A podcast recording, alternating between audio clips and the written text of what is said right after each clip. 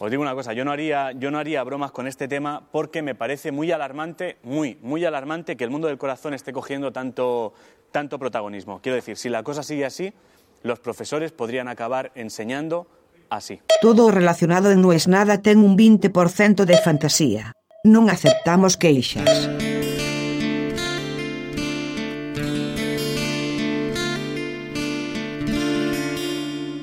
La palabra escrita tiene otro peso, tiene otro valor. Me acuerdo de mi abuela decir, lo dijo la radio. Y mi abuelo decir, pero no salió en el diario. Para ellos había un sistema de jerarquías, donde la radio ya era muy importante. Pero si lo decía el diario, eso ya era indiscutible. Claro, entre medio de eso pasó el tiempo y hubo muchos que a los golpes, nunca mejor dicho, nos fuimos dando cuenta que los medios no son tan asépticos como uno imagina, que esa noción del periodismo independiente solo puedes elegir una de esas dos palabras. Bueno, quizás independiente sí, lo que no se puede hacer es objetivo, no existe tal cosa como la objetividad. ¿Objetivo de dónde? ¿De qué? ¿Qué es objetivo? Objetivo es aquel que se para en el mismo lugar que vos.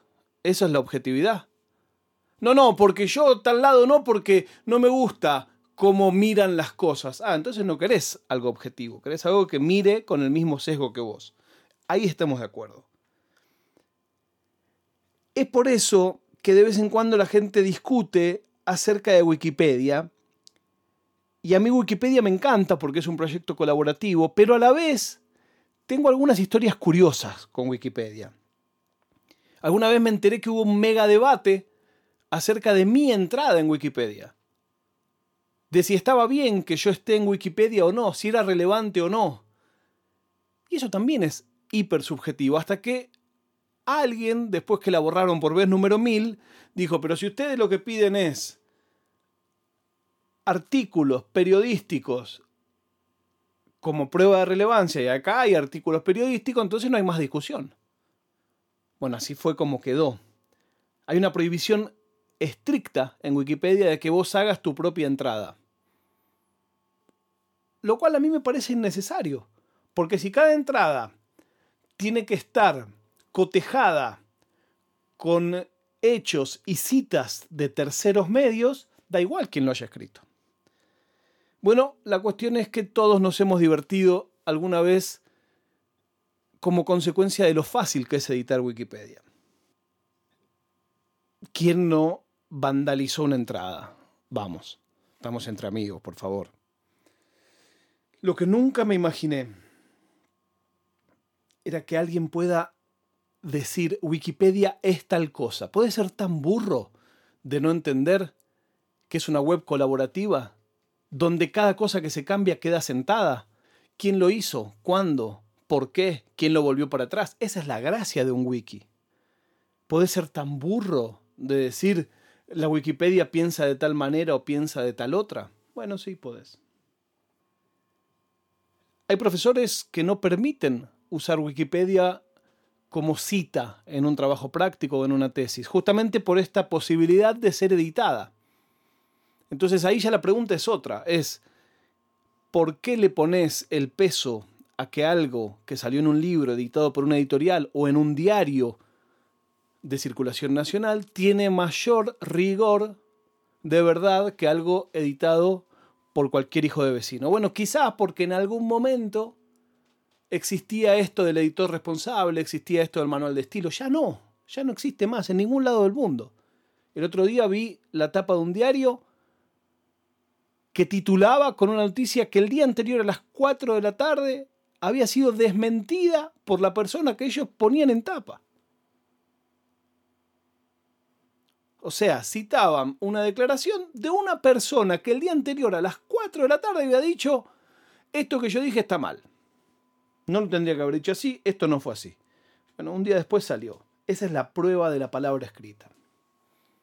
Bueno, una vez me pasó una cosa curiosa. me hicieron una nota para una revista y yo estaba cerrando mi juguetería. Yo tenía una juguetería de juguete de colección que pensé que iba a ser una segunda entrada de dinero mientras trabajaba en la tele, terminó siendo una primera salida. Y entre medio, estaba hablando con un agente para hacer un programa de tele sobre contenidos retro, y juegos retro, y programa de televisión retro, etc. Gente de esa compañía me dicen, te van a hacer una nota.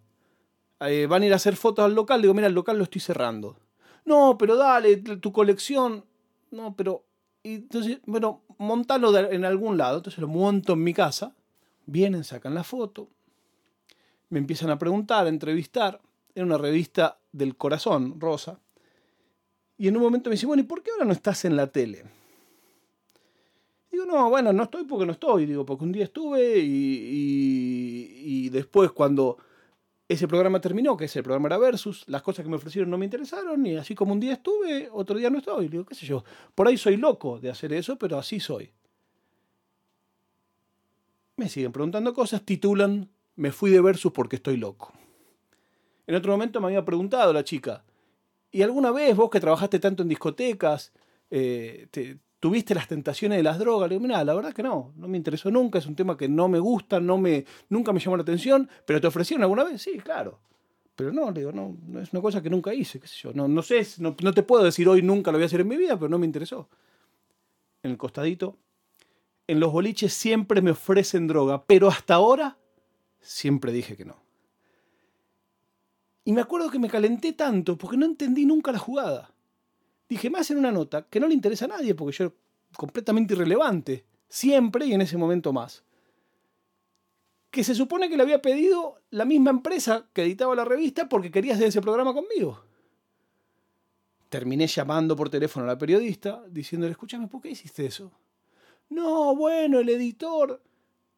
Digo, pero no tiene sentido. O sea, ¿para qué me haces una nota para matarme?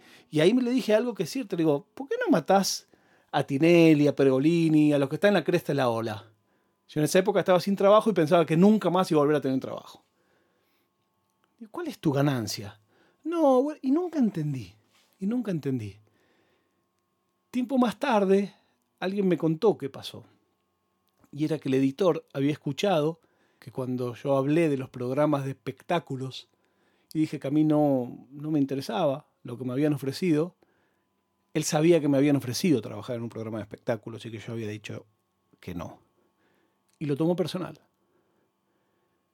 Y al día de hoy nunca sabré si toda esa idea de hacer ese programa era cierto o era pura y exclusivamente una vendetta para que mordiera el anzuelo y de una nota que nunca tendría que haber dado.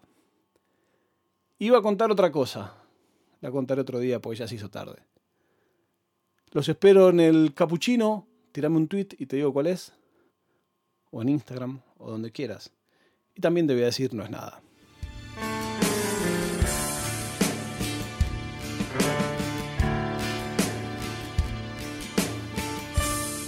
Oficina